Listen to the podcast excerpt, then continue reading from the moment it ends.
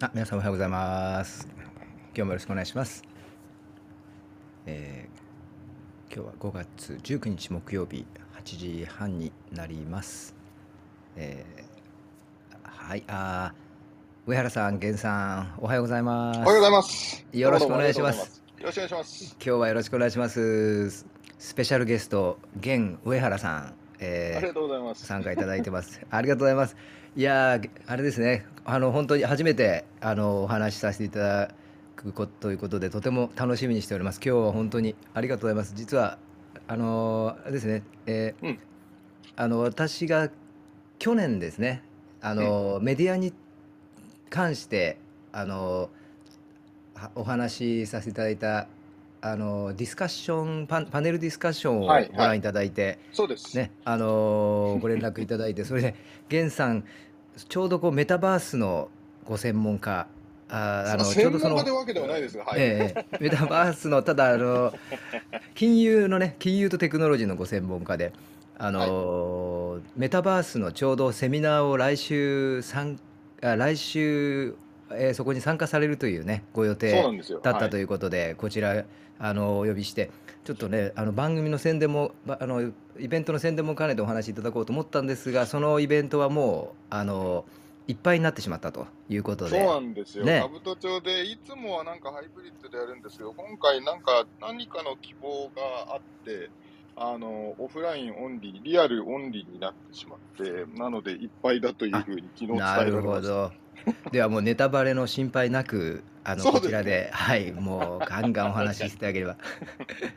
よろしくお願いします今お願いします。はい、あの、え、あの、今同僚のですね、えー仲間のモデレーターの方たち、今入ってきてくれてます。ひろこさんですね、よろしくお願いします。げんさん、今日ゲスト、スペシャルゲストよろしくお願いしします。はじめまして、よろしくお願いします。あ、よろしくお願いします。はい、ちょっとあの、げんさんのですね、あの、ご紹介をまず冒頭させていただこうと思うんですけども、あの、あれですね、えっと、げんさん、東京の国分寺市でお生まれになったんですよね。素晴らしい。そんなことまでご存知でしたか？はい、もう一応ジャーナリストとして調べさせていただきましすた。ごい。はい。LinkedIn などでねそうすそうですよね。それで、で日本で高中学生までいらっしゃって、で、はい高校からニューヨークの方にお父さんのお仕事の関係ではい行かれて、この国連名門の国連高校ですね、インタイン United Nations High School に行かれた、ニューヨークで名門な。んですよ。それはよくわからなかったんですけど。もう名門です当よ。そうそしてはいコロンビア大学で土木工学を学ばれて、時は。はい。でゴールドマン・サックスのバイスプレジデントを20年間ぐらいとそうですね務められたんですよね。テクノロジーの専門で。はい。ね、ですので日本日本人でいらっしゃいながらもうこのエクスパットの王道を行っているという非常にこうユニークな 方ですよね上原さん健さんね。そうですね。ずっと外資で仕事をしてうんで、日本にはずっといますけれども、そうですね。外資企業で。ですよね。はいあごめんなさいちょっと大変失礼なこと今あの私のあのですねえっ、と仲間 こモデレーターの大門さゆりさんごめんなさい私今モデレーターにしようとして間違えてオーディエンスに オーディエンスにしてしまいましたさゆりさん手挙げていただけますか？ごめんなさい大変失礼しましたこれあ invite to speak ありましたねこれで大丈夫 復活失礼しました。試行錯誤でね、まだやってます。これ1年経っても。はい、えー、さゆりさんおはようございます。ジャパンタイムズの元編集局長、論説員ね、えはじめおはようまして。よございます。あはじめまして。今日はよろしくお願いいた。します。ろしくお願いします。無事に戻りました。よかった。失礼しました。私なんか嫌われちゃったのかな。いやごめんね、ごめんなさいね。これちょっとなんか3ミリぐらいずれるとなんか全然違うアクションに。確かに。すいません。クラブハウスすごい簡単なんですけど、失敗するのもすごい簡単ですよね。何回私このルームから自分から出ちゃったかどうかね、わかり。ません間違えて。他のね、で他のリンクをクラブハウス内のリンクをするとそっち行っちゃうんですよね。言っちゃうんですよね。すみはいません。そのモデレーターがそれやっちゃうとちょっとね、すめんみませんどくさい。ね上原さんすごいうんね、あれですよね。経歴経歴でちょこっと拝見しましたけど、ね、いえいえいえ本当スタンフォードとかもうなんていうか、なんかキラキラした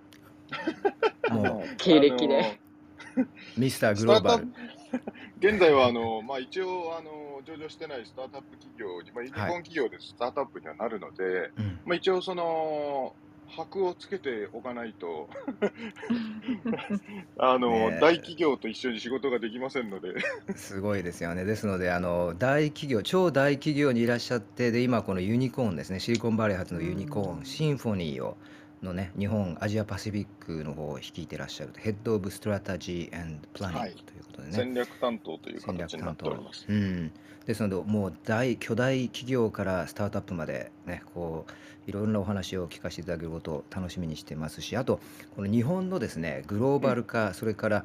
えーこ東京の国際金融都市化ねあとスタートアップの育成ですね、日本のねこの辺りを積極的に取り組んでいらっしゃるということでもうあの私も本当にあの応援したい気持ちとそれからいろんな話をね伺いたいはいもう気持ちでいっぱいですフィンシティ東京というあの組織は東京を国際金融都市にするぞといはいう温度を取ってらっしゃるわけですね。ここでもご活躍なさってる。はい。日本のスタートアップどうしたらグローバルにこう出ていけるいけるのかに東京スタートアップエコシステムのグローバル拠点に、えーどうやったらできるのかというご活動もねされているということで今日本当にお話伺いたいこといっぱいあるんですけどもあので えーとまあ基本的に金融とやっぱめせっかくなんでねこのメタバースとかあこれから私たちが、えーこのメタバースとかねあのあとうん Web3 とかね。うん、こういうお話をとか言葉はよく聞いているものの実際に私たちの暮らしとか生活とか働き方にねどういうふうに、えー絡んでくるのか私たちの5年後10年後の未来20年後の未来どうなるのかっていうようなお話をね中心に伺いたいと思っておりますけれどもありがとうございます。えー。でもあれですよね、あの僕が見つけたうん。前田さんが登壇されていたあのキリロのグローバルフォーラム、あれ多分あのそうですよね、去年のセッションとかもそのこ今年のゴールデンウィークにリプレイしてたんだと思うんよ。そうですね。でそれで見たはいんですけれども、あれもやっぱりね、あのトピックいろ、いろんなものを見ましたけれども、トピックとしてはどうやってその、まあ、日本のグローバル化であったりだとか、うんそういうトピックが多かったので、うんぜひぜひ、あのお話ができればな、なんて言って、まあ本当、こうやって、どっかで探して連絡先を探せば連絡できる世の中になりましたからね。本当ですね。うん。ねですので、あのー本当にまああのー多分健さんあのーお仕事され始めたっていうのは90年代の半ばぐらいだと思うんですけど、はい。私もね同世代で,、でその頃と比べるともうそれから30年近く経って全く当時あの私入ったことた時テレックスっていうのを使って仕事したんですよ。テレックスはい。ね、それがファックスになってファックスももう消えてね。で本当に今で Web、えーいおあの1.0、2.0それからこの Web3 と言われるねあの Web、えー3.0の世界の入り口に私たち、えー今立っているということで、うんこの辺りね非常にエキサイティングな時期に私たち生きているということでもあるんですがじゃあこれ一体何なんだろうというのを今日ちょっと深掘りさせていただきたいと思っております。はい。ねえーこのメタバースまああの源さんのご専門はあれですよね金融機関に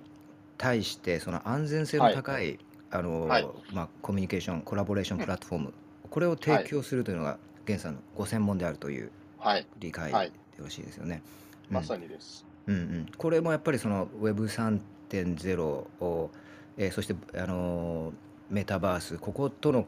関わりというのは非常に強い分野なんでしょうか？あると思います。で、うんあの、そうですね。で、もともとその、まさにで、まさにおっしゃったテレックスだとか、はい。ただ今でも特にその金融ってその、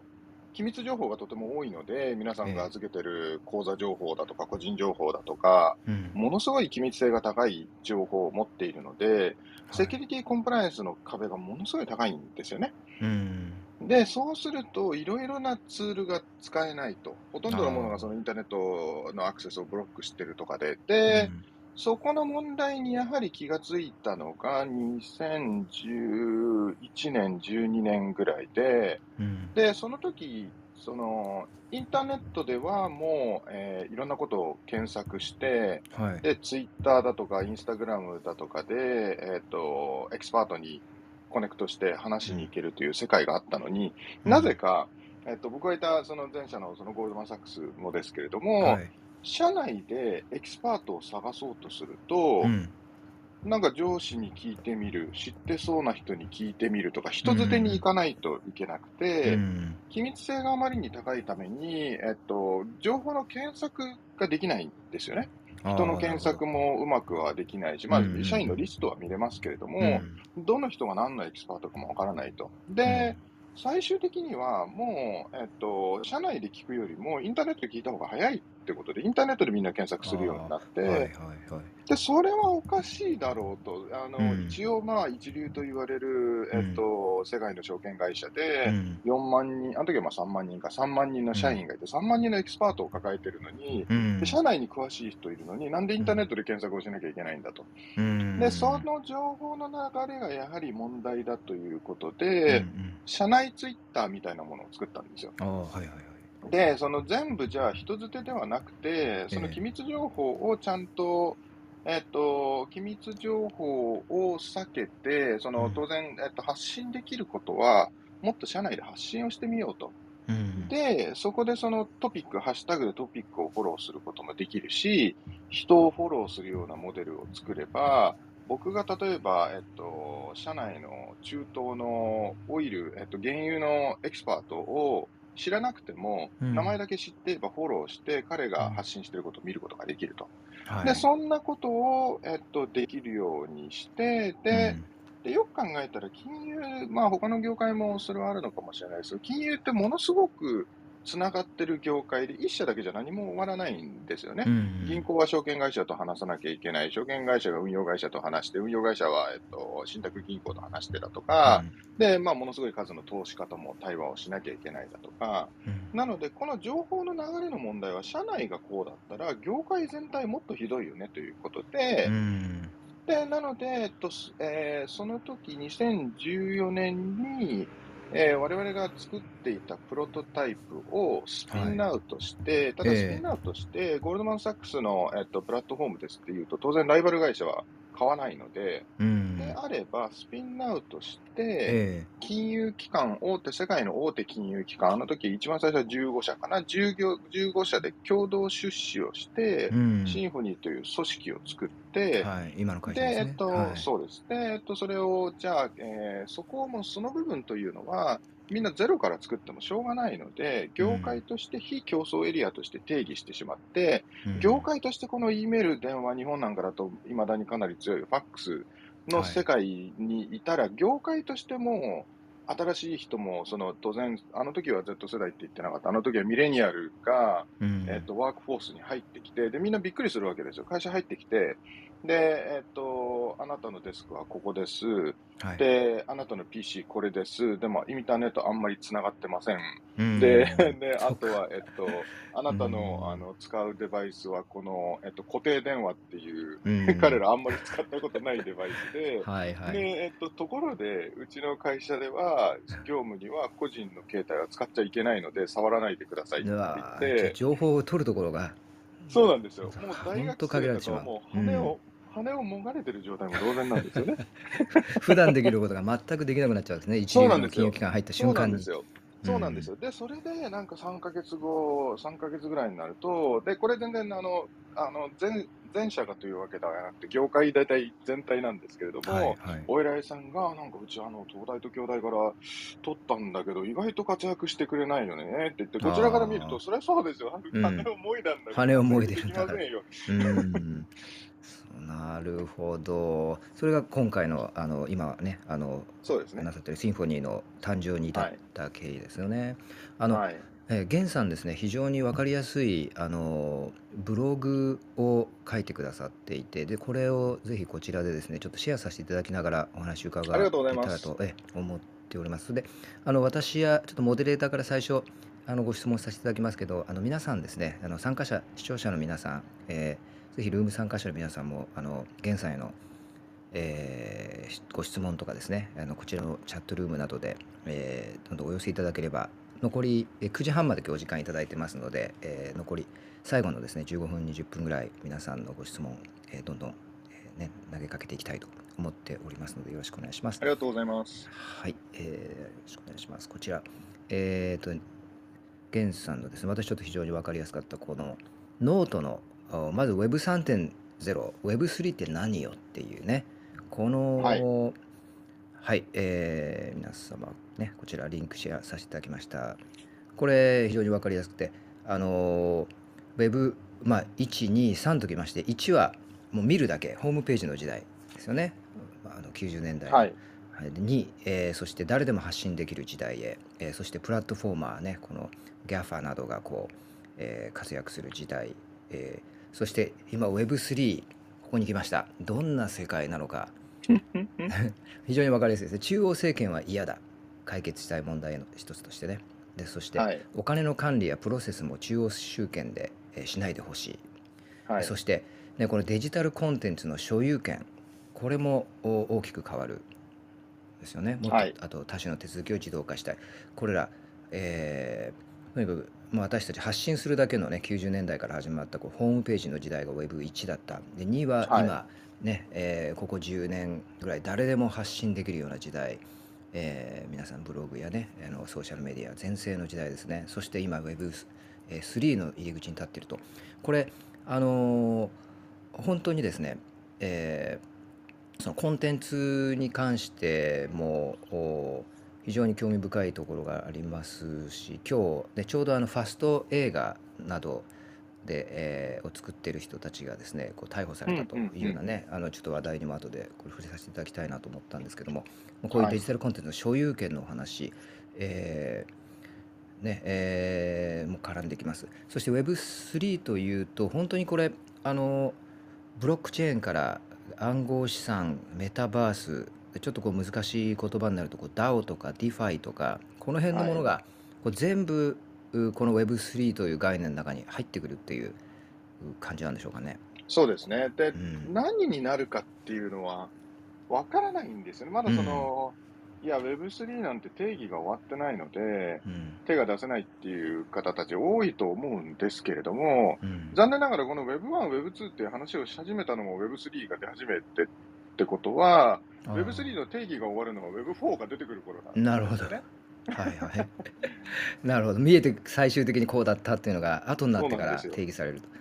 ううん。ん、ですよね。で、まあ、この、まあ、メタバース、タイトルにもメタバースがあるので、じゃあメタバースはい。何なのってことですけれども、で、その、な、あの、読んでいただいてありがとうございます。何をしたいのかっていうのがやっぱり大事うんで、はい。その中央集権を避けたいだとか、うんえっと、個に、個にもしくは個人にもっと力を与えたい、コンテンツクリエイターに力を与えたい。で、うんそれっていうのは何から来てるかっていうと、Web2 の失敗から反対のことがやりたいっていうふうに言ってるんですよね。なんか Web1、あーはい。Web1 というのがリードオンリーの時代で、うんえっと、で、今度、ただ、えっと、クリエイターを、クリエイターにもっとなれるよということで、Web2 双方向の世界、クラウドが入ってきて双方向の世界、SNS の世界、えーモバイルの世界でクリエイ、誰でもクリエイターになれる世界っていうのができたんですけれども、はい。そこでやはりフルスピードで走ったのが、プラットフォーマーと言われている、まあ、GAFA だとか GAFAM だとか言いますけれども、うん彼らがやはり、えっと、プラットフォーマーが強い世界というのを作ってしまった。作ってしうんまあ、別に悪いことだけではなくて、みんなこんなに便利に、まあ、クラブハウスのプラットフォームというかプラットフォームですけれども、はい。いろんなことができるようになったので、すごく便利になったんですけれども、うん。その分、プラットフォーマーがものすごい力が強くなってしまって、彼らがすべての、まあ、ある意味データを持って、そのデータを自分たちで活用してビジネスにできるというモデルになってしまったと。うん。で、やはりそこには問題を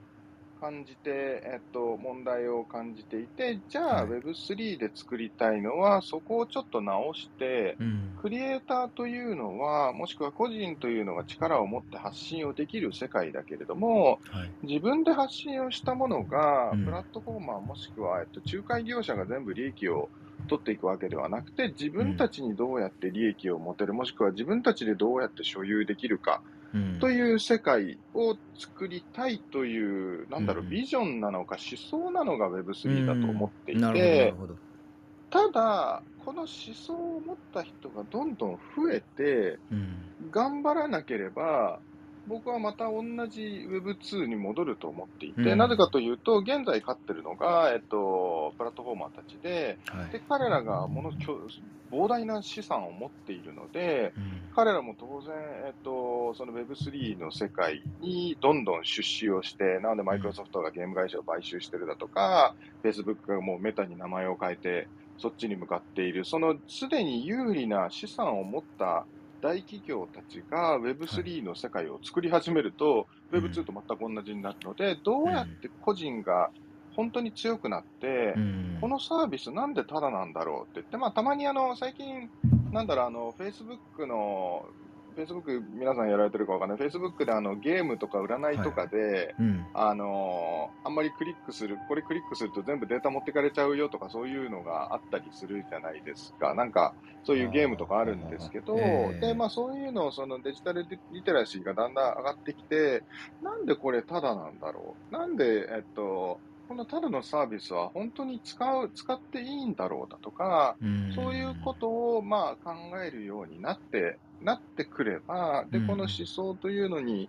賛成する人が増えてきて、そういうその、いやいや、全部プラットフォーマーにデータを預けるのはおかしいでしょうと、その権利を全部渡してしまうのはおかしいでしょうっていうものを作る人が増えてくれば、その Web3 の思想の世界は近づいてくると思います。うんなるほど。だから Web2 の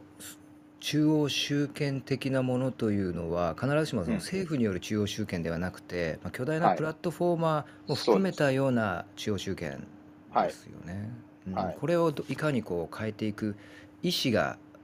私たちに、まあ、ユーザー側にあるのかというとこはい。ろが大きく大きく関わってくると。うん。うんなるほどですね。でこの Web3 の中に、まあ、いろいろその、ねブロックチェーン暗号資産いろんな話を聞きますけど、メタバースという概念があって、でメタバースというと、こう VR のようなあの、はい。まあ、イメージですけれども同時にこのアバターがあってなんか私たちは移動しなくてもなんかいろんなことができると、うん。こういう世界になっていくということはなんとなくわかるんですけれども、はい。ね、これがじゃあ一体私たちの生活をどう変えていくのかとかですねこう、はい働き方をどう変えていくかさらにこうあのそうですね、まあ、日本私たち日本人をのあの生活をどう変えていくかとかですね。この辺りに関してはどうなんでしょうか、まだわからないことをこれから私たちが作っていくことが、ね、あのまだまだこれからいっぱいあると思うんですけどもあのそうですよね。何かこうイメージでるきる、簡単にイメージできるところっていうのは今のところあるんでしょうか、そうですね。で、あの、全然わからないって言ったら何しに来たんだって話なんですよね。で、えっと、とんでもない。怒ってみないとわからないっていうのは続くことで、うんで、Web2 の世界って、この、えっと、一つ前の Web2、プラットフォーマーの世界というのは、うんその世界の入り口というのが、スマホだったんですよ。ああ、はいはい。で、えっと、プラットフォーマー、クラウドができて、で、いろんな人たちが、うんえー双方向で会話をできるように技術的にはなったんですけれどうんも、スマホというデバイスがないとそれはうまくいかない。みんなこのノートパソコンを持ち歩いて、えー常に LINE をするのに、えっと、クラブハウスをするのに、えっと、ノートパソコンを使ってるっていう絵ではなくて、みんなスマホでやってるじゃないうんですか。なので、うんうんえっと、クラウド、クラウドという話は出るんですけれども、やはりはいモバイルがすごい大きかった。で、この。スマホ、iPhone というのが、衝撃的な、えっと、その Web2 への入り口だったんですよね。なるほど。で、ただこれって来てみないとわからなくて、その前に日本だとそのまあ、i モードがその入り口だったっていう見方もあるけれども、うん。世界的にはまだ当たらなかった。あとはうん。ザウルスだとか、あの、いろんなちっちゃいデバイスはあったんですけれども、iPhone っていうのが来るまでそれは起こらなかったうんんですよね。うん。で、iPhone が来てもそれは分からなかった。最初は分からなくて、みんないや、このキーボードないデバイス無理でしょって言って、ボタンないの何これ無理でしょって言って、ね。こんなの業務になんて絶対、そのプライベートでも嫌だし、業務でも使えないでしょって言ってたのが、こういう風になったと。で、その、そうすると、いろんなことを Twitter だとか、Facebook だとか、えっと、みんな世界中どこからでも家でも電車の中でもできるようになったので、この双方向の Web2 というのがある意味完成したんですよね。それと同じものが Web3 って何なのかっていうと、はい。VR ゴーグルなんで、入り口は。VR ゴーグルで、で、全く同じ、その、ザウルスだとか i モードと同じと、同じように、うん。今は重いし、うん。こんなもん、こんなオタクがかけてるもん、一般の人はかけたくないよって思う人がたくさんいると思うんですよ。うんうんうんただし、これが、これが今目に見えてるものがこれだからであって、うんこれの iPhone バージョンというか、全く違うものが出てきて、うんあ、これなんだっていうのが来る。なので、まだまだ我々その技術パイロットをやってる状態で、うんこのデバイス多分、本当はこの形じゃない。だけれども、何かの形で iPhone がイうんンターネットプラットフォームの入り口を、その世界中どこからでもできるようにしたように、メタバースなのか、あの違う世界への入り口を VR ゴーグルがやってくれるんですよね。なるほど。このデバイスが、あの、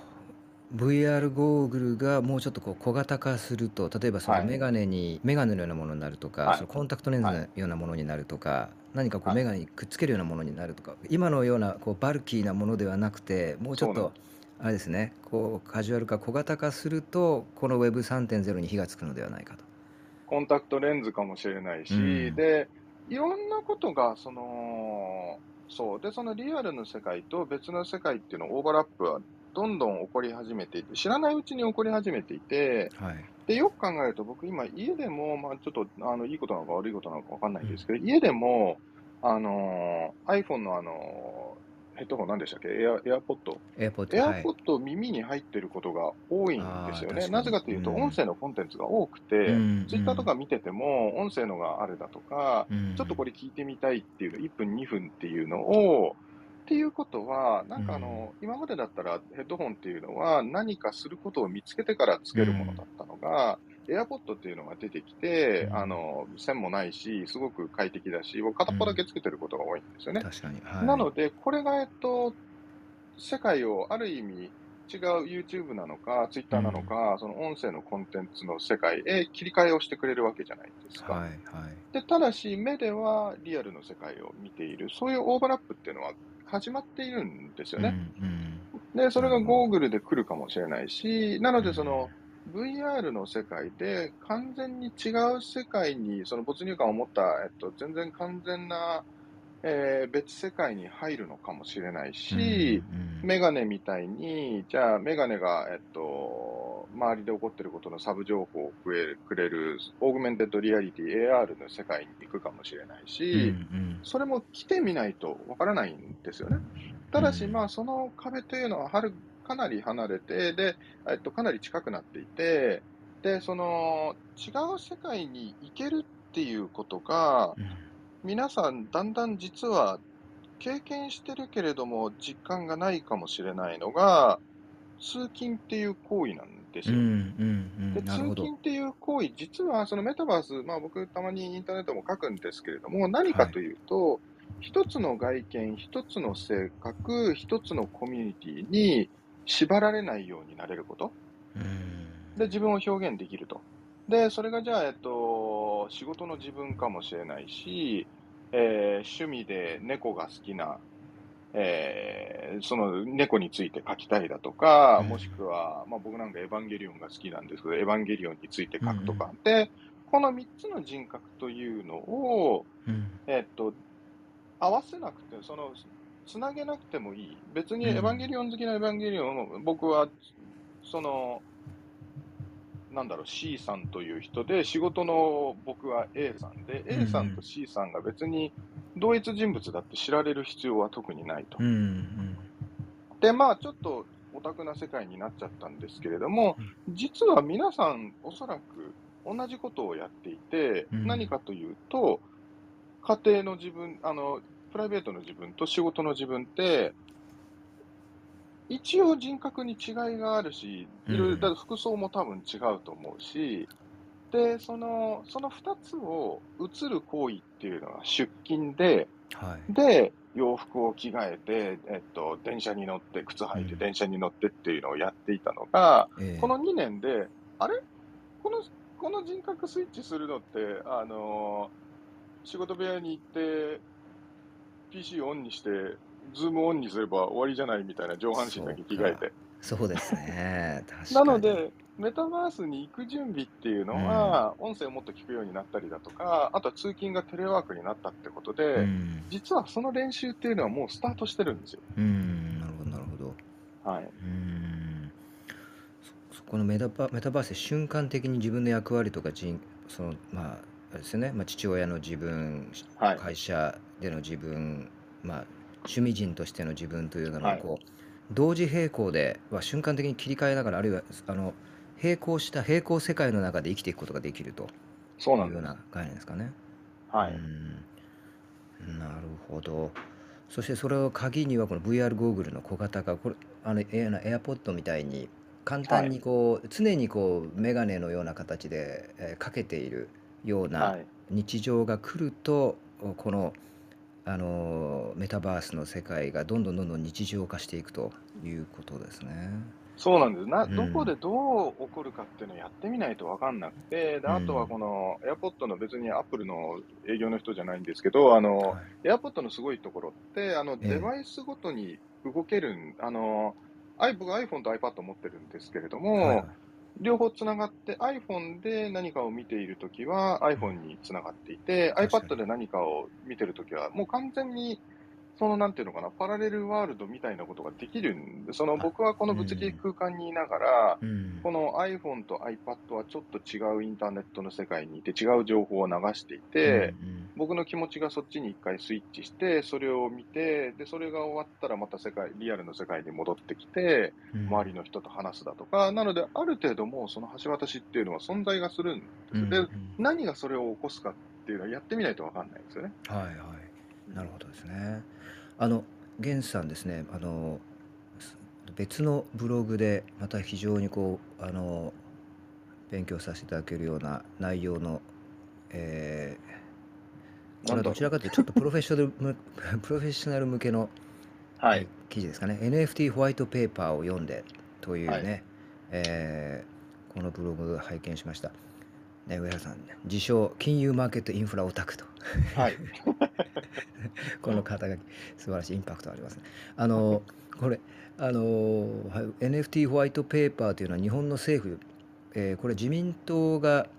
えーそうですねホワイトペーパー案というのを最近出したんですかね、はい自民党の社会推進、はいデジタル社会推進本部。これに対しての、えー、源さんの、まあ、感想、解説ね、今こちらシェアさせていただきました。ね、このえちょっとまあこれはメタバースの範囲を超えていろいろと NFT とか、まあ、Web3 の世界のお話それに対して日本がどう関わっていくかというのをえーこの自民党がね、えーこう案素案として出しているということですけれども、えー一つはやっぱりこのまずは日本大丈夫ですか？遅れてないですか？遅れる世界の潮流からちょっと遅れちゃう、えーことが懸念されてないですかっていうのがまず一つそうですね。あるわけですね。はい。はい。ええ遅れて、遅れ始めている、遅れていると思われます。うん、ただはい。今回、その、日本は強みがあって、え日本はコンテンツが多いんですよ。えはい。漫画だとか映画だとか、うん。うんあとはまあ食もそうですけれども、なので、個が強い、コンテンツが強い世界をうまく作れば、うんうん日本は、あの、勝てる可能性があるんですけれども、でもこの、まあ、あの、YouTube とかでも、その、たいあの、議員の平さんとかかなり話されてますけれども、えあのもう日本のルール作りというのはかなり遅れていると。で、やはりルールを作らないとえビジネスができないっていう順序なんですよ、日本は文化的に。うん。で、シンガポールとか、まあ、あの、まあ、大きさ違うからシンガポールと比べるなっていう方たちはたくさんいますけれども、うん。でもやっぱり、この先ほどからもちょっと言っている、まだ何ができるかもわからない、何が完成形かもわからないし、何がデバイスなのかもわからないし、うん。何が正解なのかわからない世界で、はいルールを作ろうっていうのはやっぱりちょっとナンセンスなんですよね。なので、えっと、もうその、まあ、このプロジェクトチームの方たち、本当素晴らしいものを短期間で書いていて、はい。で、日本もそういうふうにできるようにならないと、税制も変えていかなきゃいけないかもしれないし、そうでないと、もう日本の優秀な人たちも流出してしまうし、うん。えーその気がついた時には、えーこの Web2、Web2、一つ前の Web2 でプラットフォーマーっていうのは、全部、あのーアメリカもしくは中国の企業だとかに取られていたように、うん。今、今フルスピードで走らないと同じことになるよという、まあ、警鐘を鳴らしているというふうに僕は理解をしています。うん。なるほど。これやっぱり日本の基本的な考え方としてこの既存の事業を保護しないといけないという考はい。え方が一つあってこれがそのスタートアップ育成とかうん。あの新しいことをね、えーイノベーションをやろうとするうー一つの障壁になっているのではないかという考え方もありますよね。はい。この保護。例えばあの今日先ほどちょっと申しましたあの今日のニュースでねあの、うん。ファスト映画ということをやあのコンコンテンツを作ってた、まあ、YouTuber の人たちがいると、うん。でこれはまあ映画をですね、えー10分ぐらいにまとめてですねで、まあ、ナレーションなどこうまとめの解説をつけて、えーまあ、YouTube に投稿して広告費をを稼ぐと、うん。えーいうことで、まあ、作ってる側からするとですね、えーまあ、まとめてそれから、えーナレーションなどで解説してですね、えー付加価値をつけていると。でかつ、えーまあ、あのコンテンツ ID ですかあの、うん YouTube のその収益のシェアのシステムで、まあ、半分はその著作権を持つ人たちに行くことになっていると。でこれ何がいけないのかということなんですが、えーまあ、実際逮捕されてしまってですねで映画会社は、うんうんえー一つのビデオあたり200円ぐらいの、えー損失を被ったということで損害賠償を請求するということなんですよね。なので、まあ、えー映画会社を、おまあ、保護するということで、えーまあ、これやってた人たちは逮捕されたんですが同時にですね、ちょっと私がこのニュース見てて聞いてて思ったのは多分これ10年後20年後の人から見ると、えうん。こんなことで逮捕されたんだというようにね なっちゃってるんじゃないかなと。先ほどの,、ねうんうんあのメタバース、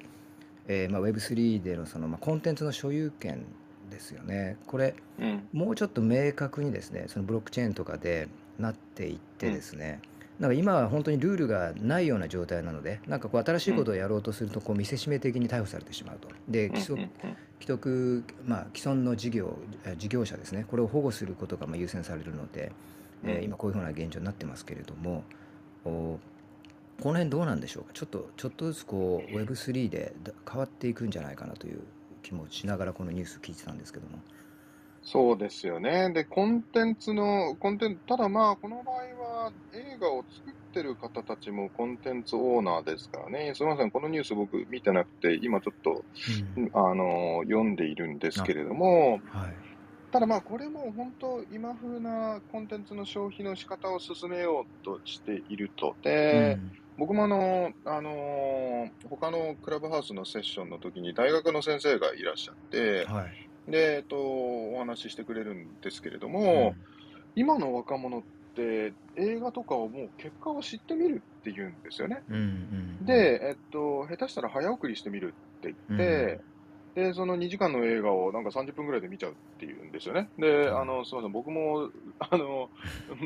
90、90年に仕事に入った人間なので、ええいや、それは映画の結末って絶対見たくないし、あの、見たい映画は、あの、僕、あの、はい。宣伝も見たくないぐらいはいはなんですよ。い。ネタバレは嫌だええ。そうなんですよ、そうなんうん。でも今はもうそれはでも、抗えない、やっぱりそのコンテンツに溢れてる時間が足りない世界の、まあ、人たちの考え方なのか、うん。なので、えっと、そう映画もそういうふうに見るって言っていて、で、YouTube、YouTube だとか、えっと、TikTok、Twitter だとかで、やっぱりあの、もう、切り抜きく、切り抜きの仕事っていうのがあって、そのはい。20分、30分のビデオのクリップを、えっと、切り抜いて、えっと、1分ぐらいに切り抜いて発信をするって言って、なので、えっと、インフルエンサーたちは、えー切り抜きの人たちを抱えていて、うん。コンテンツをさらに拡大するっていうことをやっているじゃないですか。うん。そう考えるとはい。協力してやれば、えっと、映画クリエイターと、うんえっと、切り抜き君みたいなイメージなのかなというふうに読んでいるんですけれどうんも、うんうんまあそうですよね。そのコンテンツオーナーたちが賛成をしなければそういうこと。うんそれは業界がブロックしているのか、コンテンツオーナーたちがブロックしているのかっていうのはちょっとわからず。うんはいうんまあ、映画業界の場合は、まあまあ、両方でしょうかね業界として反対しているといううん。ことですよね。まあこれがまあ世界的な潮流なのか分かりませんけれども少なくとも日本ではそういう状況になっているということで、まああのまあ、こういうね、まあ、ブロックチェーン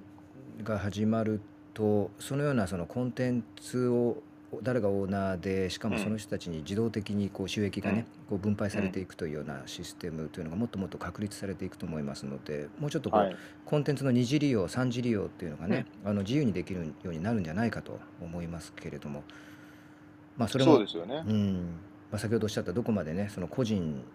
対、まあ、プラットフォーマーといいますか、うん。ね、そういうようなどっちの、おえーまあ、考え方自由度を優優先するかというような、まああのね、価値観の問題みたいなのもね同時にそうですよね。なので、例えば、えっと、映画も、ちょっと僕、映画業界すごく詳しくないので、映画ちょっと間違ってたらあれなんですけれども、はいやはりその、すごく、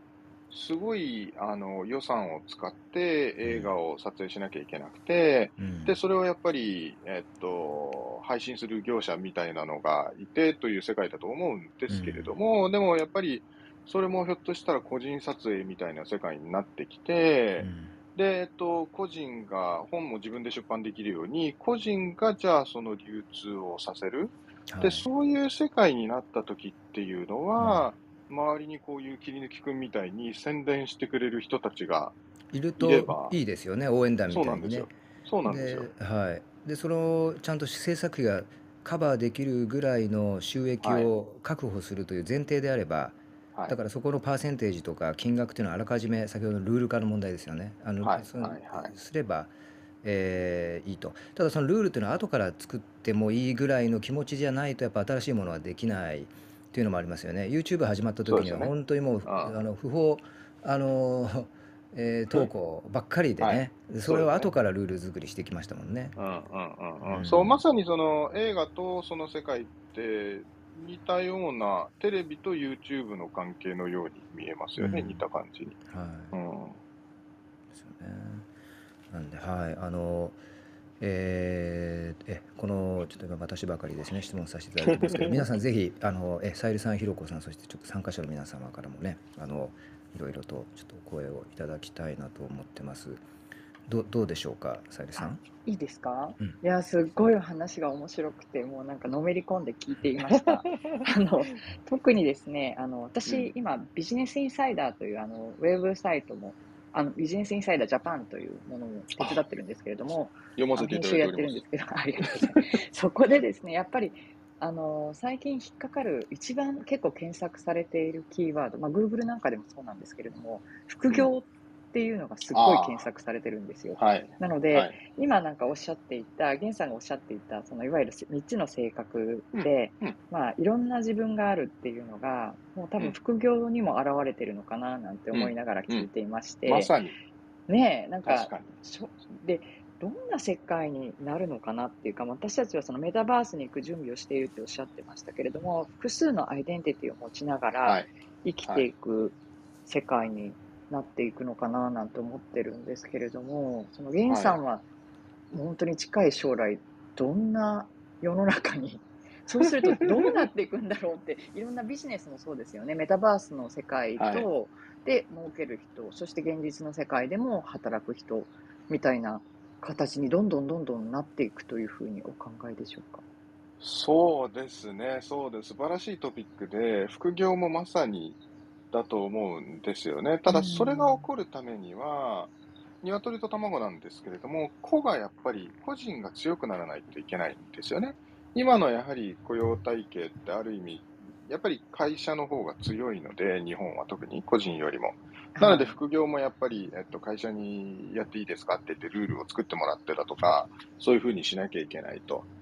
ただし実際にはそのもう、えっと、で、僕、まあ他のノートなんかでも書いてますけれども、自分がし好きな仕事で、ちょっと現実的じゃないところにも行ってしまうと思うんですけれども、自分が好きな仕事を探して、それをものすごい頑張って、自分の能力というのを、まあ、自分が自信をできるところまで持っていって、で、それでその個人と会社というのが、えー、平等な立場になって、で、えっと、僕はこの仕事好きだし、これを、えっと、会社に貢献できるから僕はここにいると。ただし、えっと、給料払ってくれないだとか、給思った給料払ってくれない、もしくは、えっと、仕事が思ったより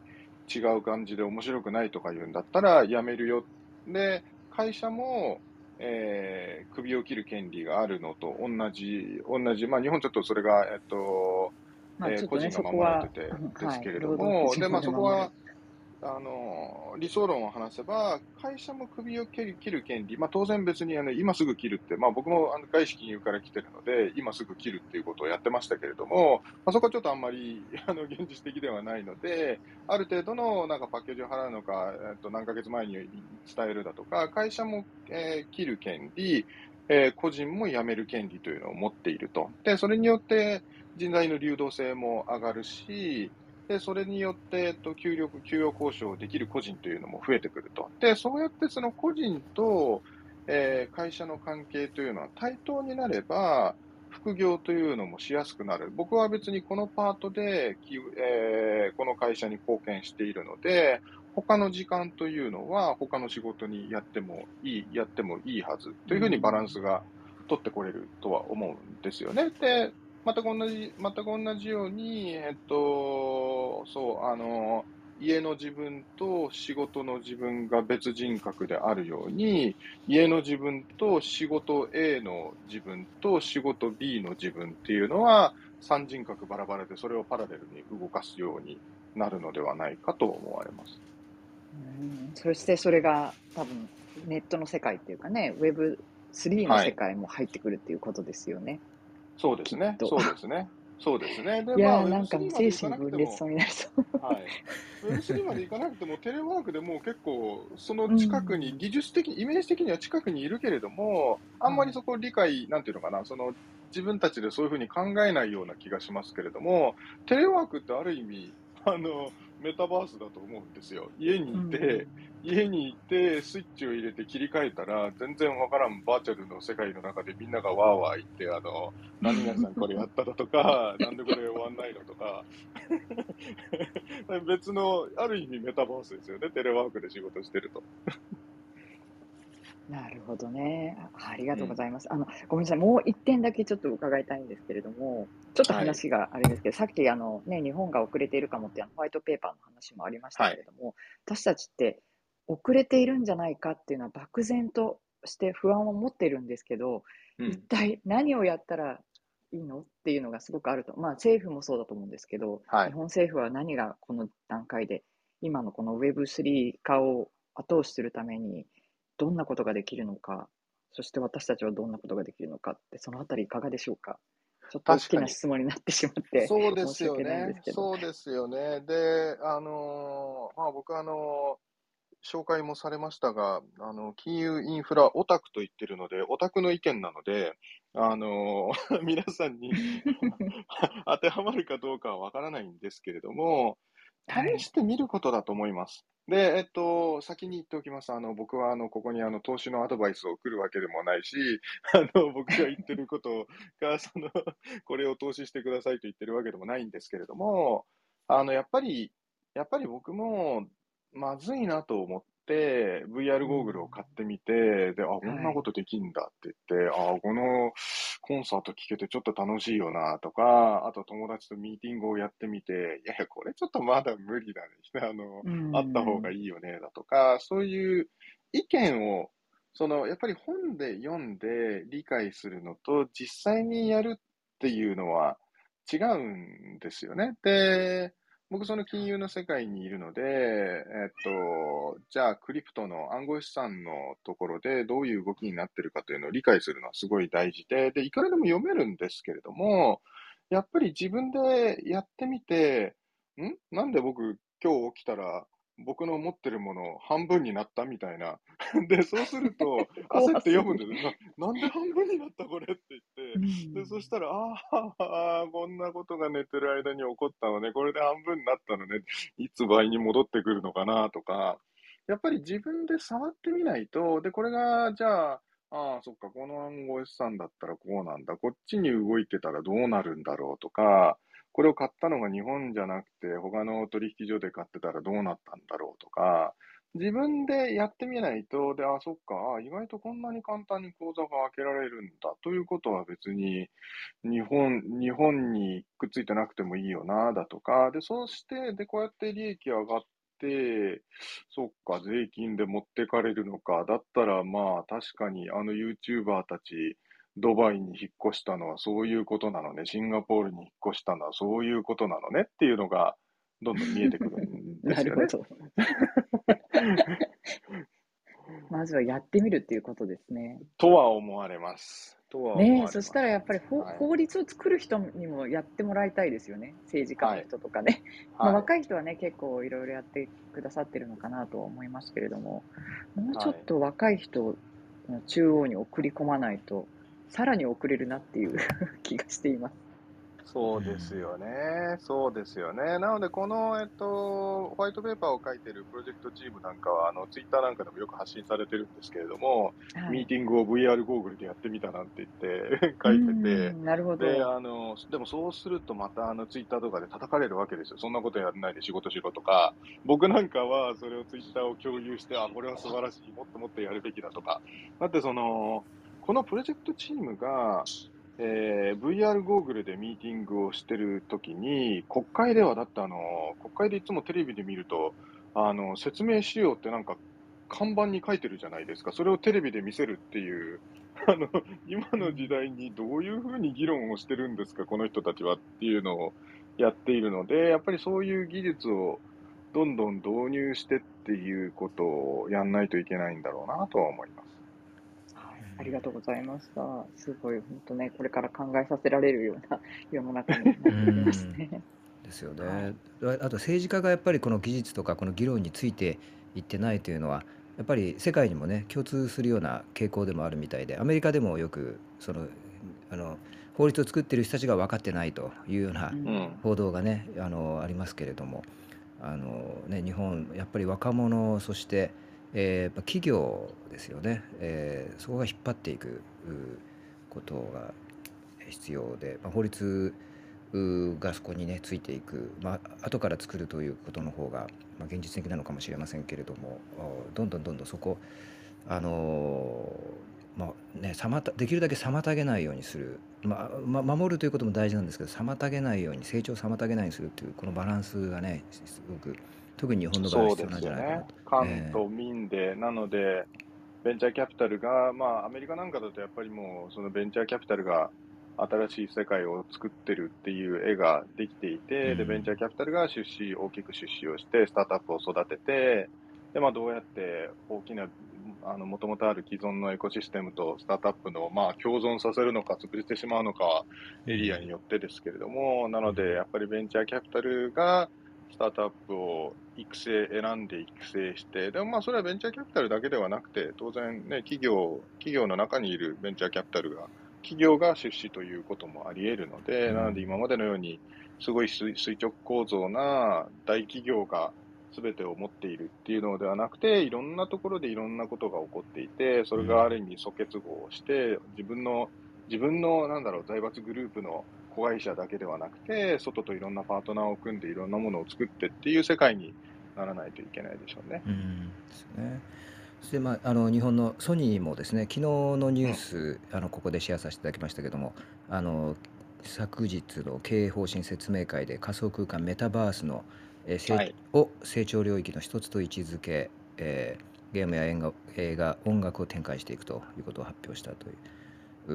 ことでねこのトソニーの場合は今年買収することで合意した米ゲーム開発会社バンジーのライブ技術を活用していくというのがね、あの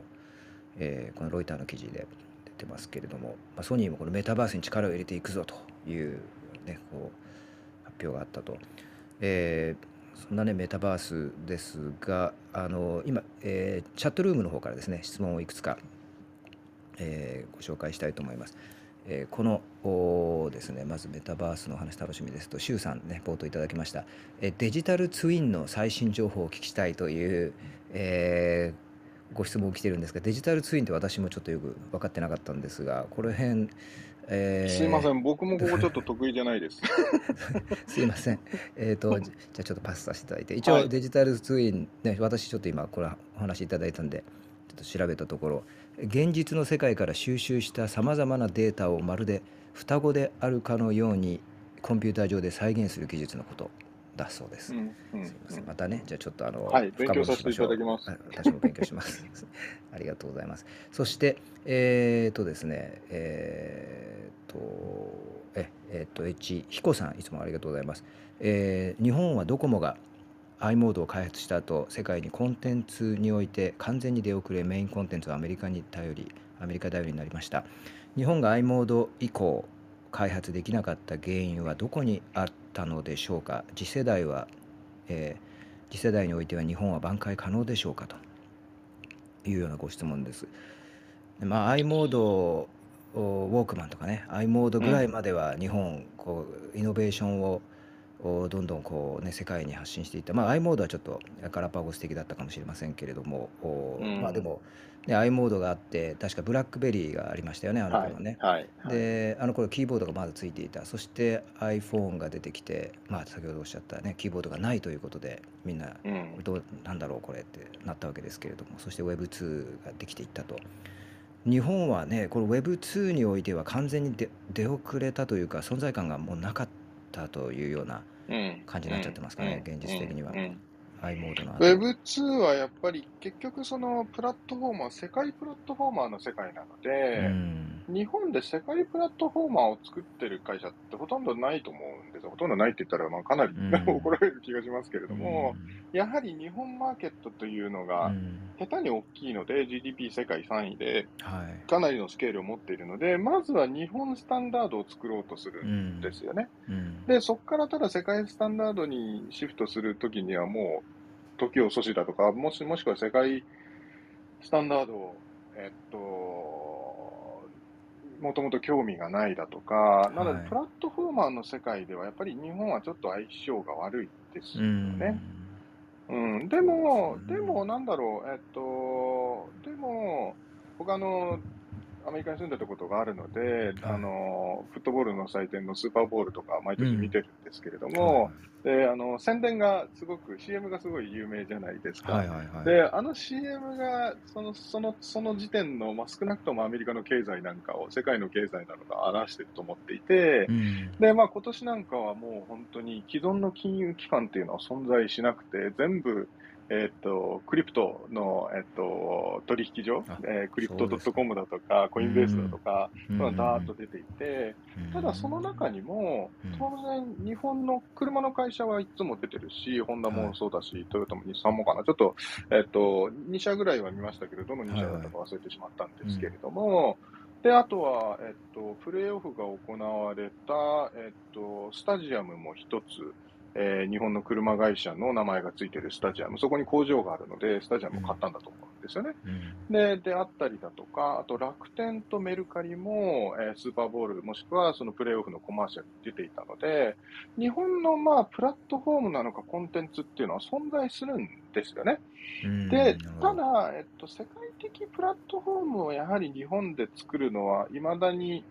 まあ、まだ相性が悪い。で、まあ、それをトライする人はぜひ素晴らしいし、頑張ってほしいと思うんですけれども、ただ Web3 の世界というのは、はい。世界、今度は世界プラットフォームを使うところから、うん。コンテンツの強みを生かして何をするかという勝負にかかってくるのでうん。そうすると日本はコンテンツ豊かなんですよ。なるほどなるほどなのうで、ん。ただそれをずっと結局その、いや、でも変なプラットフォームだし、よくわかんないからうちのコンテンツを出すのやめとこうだとうか、ん。その新しい世界でいろんな、そのなのでよく、そっか、それでよく言われるのがうん。NFT だとか、NFT とかまだそのよくわからないので、はい。試さない、でも試さないとなんだかがわからないんですよね。ね。うで、乗りん。遅れてしまうと。うん。なので、コンテンツがあるのであれば、いろんな新しいその NFT だとかいろんなものを試してみて、うん。で、そこで成功するものを、で、その、こういうグログローバルな、えっと、新しいものに入っていくということは、日本のコンテンツが世界にさらいい意味でさらされるということなのはいはい。で、うん。そのチャンスは増えると思います。うん。なるほど、なるほど。はい。コンテンツが輝く時代でプラットはい。フォーマーに左右されずにこう個で、えーコンテンツを、まあ、発信するだけではなくてこう、まあ、マネタイズができたりとかいろいろですね付加価値をつけられたりとかそはい。ういう、まあ、プラットフォームに縛られずにそういうことができるということになるんはい。でしょうかね。うん、なるほどなるほど。まあそでも日本のその先ほどのスタートアップがあの世界で輝くにはというおお話あるいは日本からのイノベーションが世界うん。でこう、まあ、メインストリームのようなですね形になって受け入れられるにははというようなお話においては、まあ、プラットフォームにおいてはちょっと難しいということそうですね。まあ、出てくるかもしれないです。まだわうからないん、ですよね。うまあ、ん、例えばまあ楽天だとかメルカリが頑張っていますけれども、うん、そうですね。うん。他にもスタートアップであの頑張っているところもありますけれども、うまだん、まだこれからでしょうね。ううん。ん。一つはあの源さん書かれてた確かブログの中にやっぱりその働き手の多様性こはい。れが大事なんじゃないかなというはい。言及がねあはい。ったと思うんですがこれはやっぱり一つ日本が、まあ、グローバル的なじグローバルうん。にこうビジネスを展うん。開する上では絶対に欠かせない部分ですよね。はい。はうい。ありがんとうございます。で、そうですね。僕、ここはまあ、あのー賛成意見、反対意見出ると思うんですけれども、その、僕も外資企業にいたので、やはり女性のダイバーシティとかを結構早くから意識をしていて、うん。で、えっと、その仕事をしているところに仕事環境に女性を増やそうということをやっていて、で、それが、それが、あもしくはあとは、えっと、僕、その社内で、えー障害者対応、えー雇用をどうやって進めるか、もしくは障害者が入ったときに、どうやって仕事しやすい環境を作るかどうか、その耳耳聞こえ、あの耳の、えーあまり強くない方たちはいがどうやってミーティングに入るうかだとんか、目が不自由な人がどういうソフトウェアを使って仕事をできるかだとか、そういうことをやっていたんですよね。はいはいはでい。、それはやはりあのある程度目標値みたいなのがあって、うんある意味、無理無理やりっていうのはちょっと表現が良くないですけれどえも、あるある意味力を使って、ある程度のパーセンテージまで引き上げると。ただ、それがやった、えっと仕事環境に起こしたインパクトというのはすごうんくプラスで、みんながいろんな人たちを理解しようとしたし、なんでこうなんだろう、あ、そっか、これ、普段普段自分がやってるこれはダメなんだとか、うん。ね、あの車椅子の方たち、コピーマシン高くて、これコピー取れないんだとか、はい。えっと、そういうことが、で、いろんなことを、いろんなことに対して知ろうとして、うん。えー努力をするっていう、ものすごいいいインパクトがあったんですよね。はい。で、それをもう一回、実は日本で起こさないといけないのが、うん。人種の多様性だと思っていうんて、うん。で、えっと、先ほど言ったように、世界のプラットフォーム、えっと、を狙う、少しでも狙いたいんだったら、はい日本人だけの企業で絶対それできないと思うんですよね。はいはい日本の外の人たちが何を思って何をしてるかっていうのがわからないので。で、そうですね。そこでもう一回トライしたらいいかなと思うのは、日本企業に、えーちょっと表現、正しい表現がわかんないんですけども、はい日本人じゃない方を雇うパーセンテージというのをある程度、えっと、ポリシーで決めること。うんなるほど。で、最初は多分、えっと、ある意味、えっと、ずると言っちゃいけないんですけれども、日本語を喋る日本国籍じゃない方たちを雇うかもしれない。うんうんでも、それでも考え方には多様性は出てくるんですようね。んなので別にそれでもよって、はいそれ。は面白いですね。あのこのルームでですね、よくあのジェンダークォーターうんというのを、はいあの政治の世界に導入すべきだというお話をはいよくはい。させていただいてるんですけれども、それに加えてその人種のあるいはその日本人外国人はい比率のそこのクォーターですね。はい。これをおもうまあこれ義務付けるぐらいのお勢いでやはらい。ないと日本のその将来、まあ、日本の外にマーケットを求めていこうとするんであれば、あまあ、はい。そのぐらいの覚悟が必要であるというそうなんですよ。で、ことですね。面白いタイミングえで、あの、証券取引所、東証が、えっと、カテゴリー分けを再編して、えはいはい。えっと、何でしたっけ、プライム、スタンダード、グロース。はい。で、プライムは、え世界に、世界の投資家に、えええー世界の投資家から投資を募るような企業。なんですよね。で、というそことに一応のプライムなってまの企業すよね。が、はい。なってるんですよ。でも、それ、えだけれども、何でしたっけ、3割ぐらいしか、えっと、英語でも発信をしていないだはい。とか、はい。はい。すごくあの現実と、現実とあのギャップ、理想うと現実のギん。ャップがあるんですけれども、うただ世ん。界の投資家からということは、当然英語で発信するのは当う然のこん。とだし、ん。であれば、えっと、世界の人たちの考えていることが分からなきゃいけうないといん。うことは、おそらくそこには、あの社員も日本人じゃない人たちがいた方うがいいんじん。ゃないですか？というのは、理論的にもそんなにオフではないとう思うんですよね。ん。全くですね。で、そうすると、プライム。企業というのは、東う京だけじゃなくん。て、日本のあちこちにあるので、はい。そうすると、えっと、日本のあちこちにやはり、えっと、多様性が増えてくると。そううすると、インん。ターナショナルスクール問題だとか、うん。いろいろな問題が自発的に解決をしなきゃういけないと。ん。で、そうすると、日本がある程度、もっと多様性が富んだ国になると。確かに。その辺のやっぱりビジョンがあって、まあ、あの、それはね、まあ、国家的なビジョン、えーと言ってもいいかもしれません。そのような大きなビジョンがあって、で、それによって、その移民政策とか、そういううん、ものを作っていくってうん、いう流れがおそらく必要なんですよね、日本には。今なんかこう、そうですね。付け焼き場的に、あの移民、まあ、この国からは今うん、こう非常事うん、態だから認うん、めるとか、いや別の言葉でだったら大丈夫とかやってますけども、やっぱりうん、こう、ね、大きなあのそういうビジョンというのがより必要なんですね。それジェンダーに対してだけじゃなくて、やっぱりその、うん、人種の多様性という部分っていうのは、今はい、ちょっとタブーになってますけどね、この人種はい、っていうところにはい。おいては日本はまだまだですけれども、ね、ここをやっぱりこうちょっともうちょっと切り込んで議論して、ビジョンをね、こう明るいビジョンを持っていく必要があると。そうですよね。人口が増えね。るわけではうないのん。で、ロボットか移民しかないと思うんですよね。うん。今、うん。今技術的に思いつくのは。うん。将。来的に何かあるのかもしれないですけれうども、はい。ん。うん。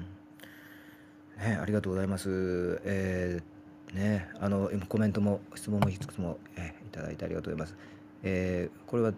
あの NHK のカメラマンえりこさんからのねご質問ご意はい。見です。Web3 の概念がまだまだよく分かっていないのですけれども、え3日前のツイッターで元 ZOZO の前澤、えーさんが Web3 で儲けてはならない逆説の儲けろん？儲けてはならないとつぶやいていました。はい。えーこれ、えー、と私これ拝見してないちょっとわからわからないですがフォロワーが何々のことかなと盛んに反応していたのですがすでに一般人が収益化できる世界がそんなに広がっているんですか？というご質問です。そうなんです。僕このツイート見たんですけれども、はいちゃんと追いかけてないので、彼が何を意図していたかというのはわからないんですよね。うん。はい。なので前半はちょっとこれ、彼が何の意図だったかっていうのは読んでないし、わからないということなんですけれども、個人が収益化できる世界というのは、でもやっぱり YouTube だとか、うん。TikTok とかで、えっと、あ、YouTube、Instagram とかで収益を上げられる世界というのは、かなり広がってきてるとは思われます。うん。はい。なるほど、ね、ちょっとまた、えーニュースなどをねこのルームでも取り上げさせていただきながら、うね深掘んりしていきたいと思います。なのであれですよね、あの、まあ、うん芸人さんだとか、ね、テレビの世界から YouTube に移ってくる。で、事務所を辞めて YouTube に移ってくるなんていう方たちも結構、まあ、それを特別な人たちといえば特別な人たちですけれども、そういう動きはどんどん増えてますよね。うん。なるほどですね。えー、あ、ゆきこさん、ね、ご意見です。15年前、夫の某会社、あ、あご失礼、えー元会社、某家電メーカーが、ヨーロッパに携帯電話の市場を求めて駐在しましたが、日本で売れている携帯は世界では通用しませんでした。ガラパゴス化されていました。北欧の携帯会社が売れていました。まあノキアかな？ねノキアはいあれはでもやっぱり i モードが日本に特化したものだったからだと思います。で、まあうん。僕の意見が偏ってるかもしれないですけれども、素晴らしいデバイスだったと思いますよ。うん。で、あの、僕その、あの、外資系企業にいるので、はいはい。えあのー日本とかでスキー行った時にみんなで写真を撮ったりして、でそういうのを会社でシェアしたりすると、アメリカの,、本あの本国の人たちがすごい、なんでこのスキーしてるの写真撮れるのとあか、あビデオなるほど、ビデオ撮れるのとか、そうすごいかノキアで先撮れ進的だったたんですねもうんですよ。あいや、こっちなるほどあれです、i モードですよ。i モーあドの、あ i モー i モードが早かった。ええ i モードが早かったんです。I モードが早くて、だから日本でそれこそ苗場とか行って、スキー撮って、ですっごいクオリティ、今だとあれのクオリティの悪い、あの、ガギガギのビデオなんか撮れたりして、はいはいはいでもそれ共有すると、うん。アメリカにはそれ、アメリカはまだ、えっと、ギリギリテキスト、あの、文字を送ってる世界。で、ひょっとしたら色があるフォントも送れないぐらいだった、HTML もひょっとしたらできなかった世界かもしれないので、うんうん。なので i モードはすごく先進的だったんですよ。日本に特化して。なるほど。日本ただ日本の枠を超えられなかったんですね。先進的ではあったけれどもそうですね。日。本に特化しすぎてしまっていた。そうですね。あの時でも超えたかったのか超えたくなかったのかっていう大きな疑問もありますけれどもね、うん。日本がすごい強い時だったので、はい。別に日本だけでいいんじゃないかっていうのは思ってる人も、思ってる人も多かったんではないかなと思います。なるほどですねはい。ともみさんソニーのウォークマンは日本の最後の世界的イノベーションでしたね。という。コメントいただきました。ねえまあ確かに。ウォークマンまあなんか出てきてほしいですけどね。うん。ねすすごい時代ですよね。まああのでもウォークマンはあれですよね。世界にどうなんでしょう。ソニーっていう会社はもともとやっぱり世界を相手にしてるっていうところがあったので最初から世界に向けて考えていたのか。にそれともウォークマンっていうのは、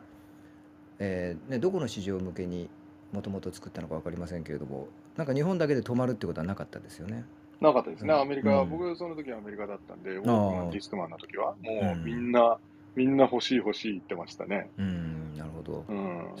で日本の方がうん多分、あれかな、なんか、為替のあれかな、日本の方が安いのが、日本人はみんな持ってましたけど、あとはまあ日本人が豊かだった時あの、ニューヨークの周りの人たちは、やっぱり持ってる人、持ってない人、パラパラでしたね。ですうなるほど。プリウスもっていうねご意見ありますねた確かに。確かに。はい集。めると思うんですよ。メルカリなんかもすごいと思いますよ。あの、うんねえ、あの、本、本なんかすごい二次流通市場を作っちゃってますからうね。ん確かにう。ん。であとはまあその、ね、楽天メルカリなど日本でのサービスがいかにこうグローバルの壁を越えられる世界市場で受け入れられる受け入れられるようになるかっていうところが、今ね日本の企業の、まあ、成功している日本の企業の本当に大きな課題だと思うんですけれどもそこは、うんでワークフォース的には外国人人材を、ね、あの楽天などは積極的にこう入れてね、あの教養語、英語を社内共通語にしようとかって三木谷さんやってらっしゃいますが、でどうなんでしょうかね。なんかやっぱりどどやっぱりどどっかに壁があるのかあの、まあ、うん。Amazon というような巨大なものを会社とお対抗していくっていうのは本当に大変なことなのか どどこまでね。えー世界に食い込めるか、ね、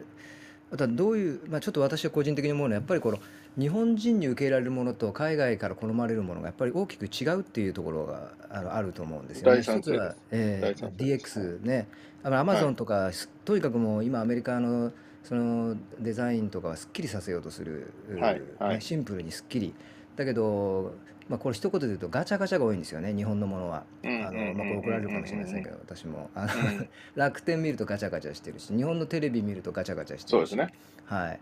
このドン・キホーテですよね。ドン・キホーテまさにそうなんですねでドン・キホーテみたいなものは欧米も最もこうあの嫌がると言いますかこうガチャガチャ嫌いですからね基本的にね。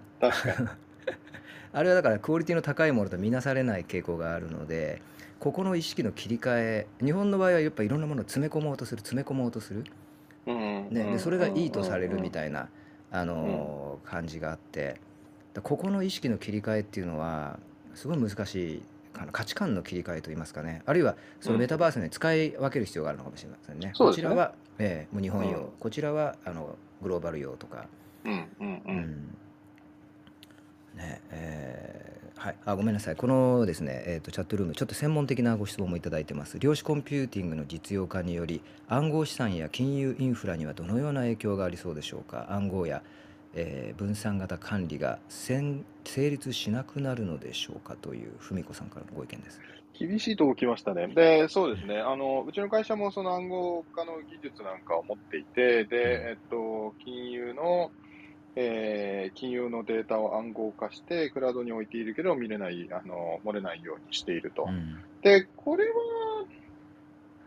うん、そんなに深くは、あの、すごい得意なわけでは答えられないので、で、これは、まあ、やはり、新しいものがどんどん出てきて、ただその暗号化のレイヤーというのを入れ替えられるようにちゃんと最初からえー、インフラだとかアーキテクチャができていればいい話だと思います。で、我々の会社の中でも話しますけれども、当然今の、えっと、暗号化というのは量子コンピューターが出てきたら、えっと、破れるようになってしまうと。その時には、えっと、その、まあ、それが来るはるか前のタイミングに、我々も暗号化のレイヤーを入れ替える。なので、やはり素晴らしい技術者を雇って、ちゃんとしたアーキテクチャで作っていて、そういうレイヤーという、すべてのレイヤーというのを入れ替えられるようにしておく。で、はい、あとはプラットフォーム、まあちょっとどうなんだろう、プラットフォーマーの世界から移るなんていう話はしていたものの、やはりいろいろな共通プラットフォームだとか、オープンソースだとかを使うことによって、そういうレイヤーが入れ替えやすいようにしておく。あの、うん、社内のエンジニアが一人で、あの、上から下まで書くのではなくて、うん、もう世界が使っている共通のプラットフォームを使うことによって、そういうレイヤーのチェンジっていうのは対応できると思います。うん。なるほど。ね、あのぜひ金融関係の方は、あの、源さんに直接いろいろとですね コンタクトされてアドバイスをプロフェッショナルアドバイスをね、えー、いただけると思いますがありがとうございます予定のお時間もちょっとねオーバーしてしまってあの非常に貴重なためになるですね、えー、お話を伺いました。えー、さゆりさん、えー、ひろこさん何かね、ひろこさん、ちょっと質問できなかったんじゃないですか、ごめんなさい。お時間大丈夫ですか、すみません。あ僕は大丈夫です。はい。はい、あのメタバースのこと、私も興味があっうん。て、でもや入ったことはないんですが、なんか子供たちがすでにゲームでメタバースのことを楽しんでいる、例えばあのマインクラフトとかいはうゲームで、すごくその自分たちの世界を作っているという、この成功してる子供たちの動きについて、何かお考えがあったら、あの、教えていただきたいかなと思ったんですが。そうですよね。子供を子供を追いかけるというのも手だと思います。子供の方が早いので。で、えっと、うん、うちの子供もだから1歳の頃からテレビに触って一生懸命スワイプしようと思うんですよね。だから彼らはタブレットだとかスマホをもう見ているので、テレビをスワイプできないのが分かんないんですよね。そうですね。うちの娘もそうでした。ちっちゃい頃からね。なので、彼らにとってはもうスマホは当たり前だし、スワイプできることは当たり前だし、で、ここから出てくる子供たちは、もうメタバ、自分たちの頭をスイッチして、この世界とあの世界スイッチするっていうのは、当たり前のになるので、まあ、子供から学ぶのが大事ではないかなと思います。もしかしたら自分の子供がもうその世界ですでに遊んでいるかもしれないという感じそうですね。そうですね。そうですね。そうですね。ただし、ただし、その先ほどもその通勤なんていう話をしたように、実は、で、僕あの、えっと、インフラオタク、構造オタクなので、いろんな構造を見て共通点だとかそういう点を探したがるんですけれども、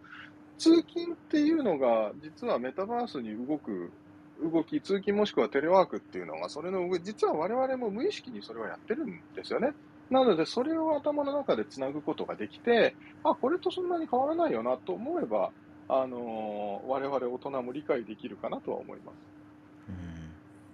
ありがとうございます。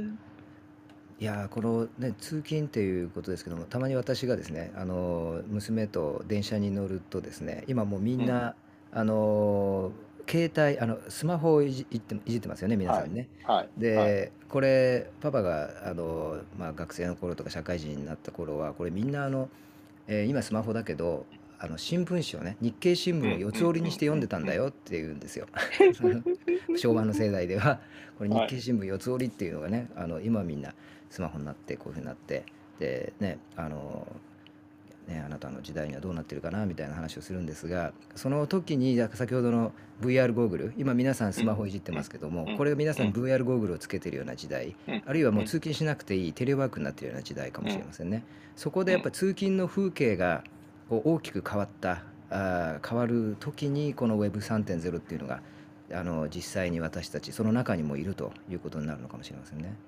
そうですね。うん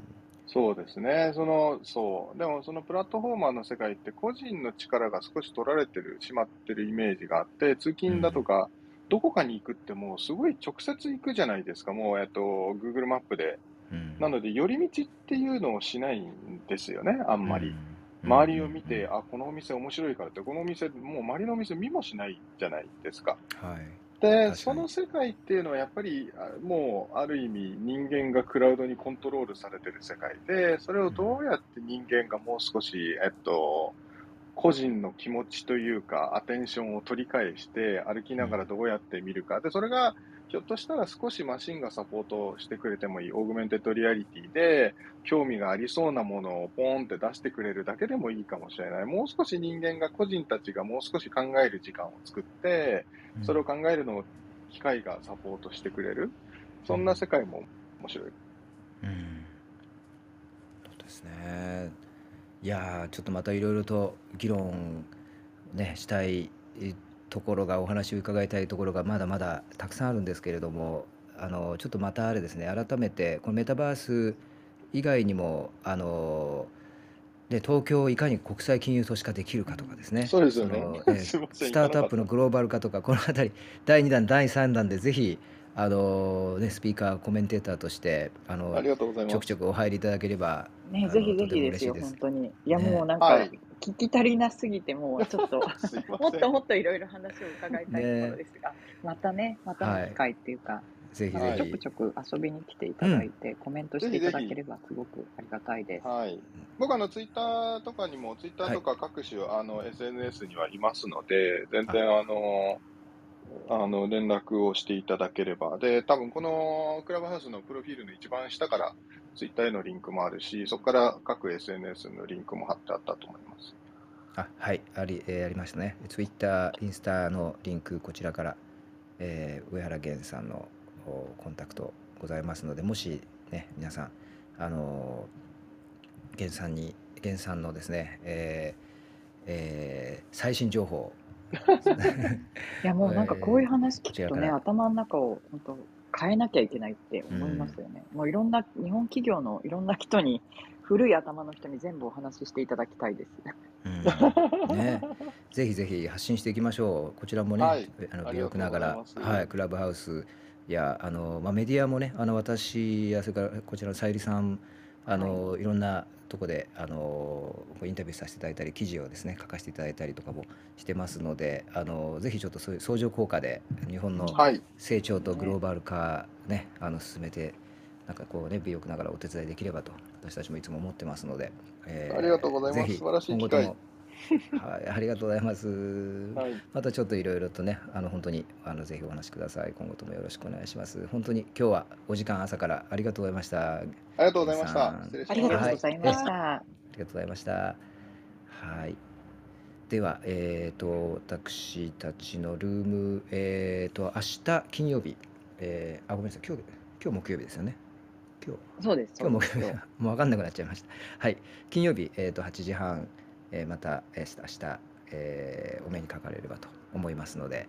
えーよろしくお願いします。で、ら来週からはあのちょっと週、えー原則2のペースでですね、科目で、はいえー進めさせていただきたいと、といはい思っております。お願いします。よろしくお願いします。では明日通常ニュースでいきたいと思います。はいよろしくお願いします。ありがとうございますはい、ありがとうございました。え今日もありがとうございました。源上原さん大変ありがとうございました。皆さん良い一日を